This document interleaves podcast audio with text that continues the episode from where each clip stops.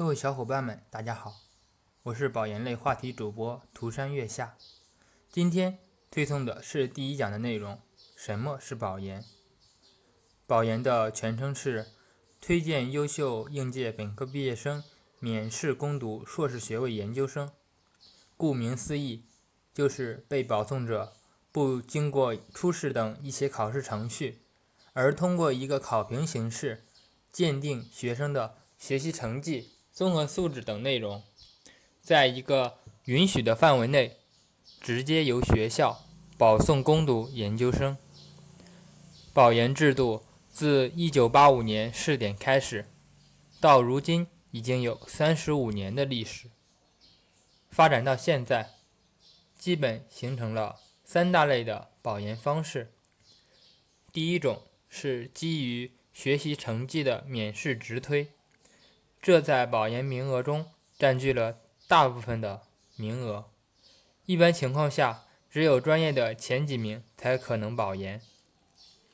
第二种就是特长生免试直推，许多学校对于在创新能力、竞赛获奖或者科研实力很突出的学生，往往给予特别的优惠，免试推荐就读研究生，但。它的名额少，要求也很严格，往往需要有含金量较高的论文、专利或者竞赛获奖来进行支撑。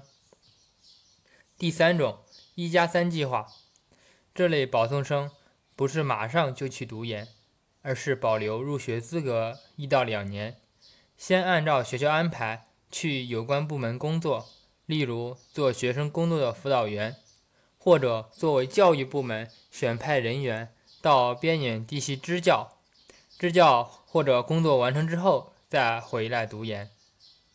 此类保送的条件相对要低一些，表现突出的学生干部或者活动的积极分子更容易入选。但同时呢，这也并不一定是最佳的保研选择，毕竟要占用一到两年的时间。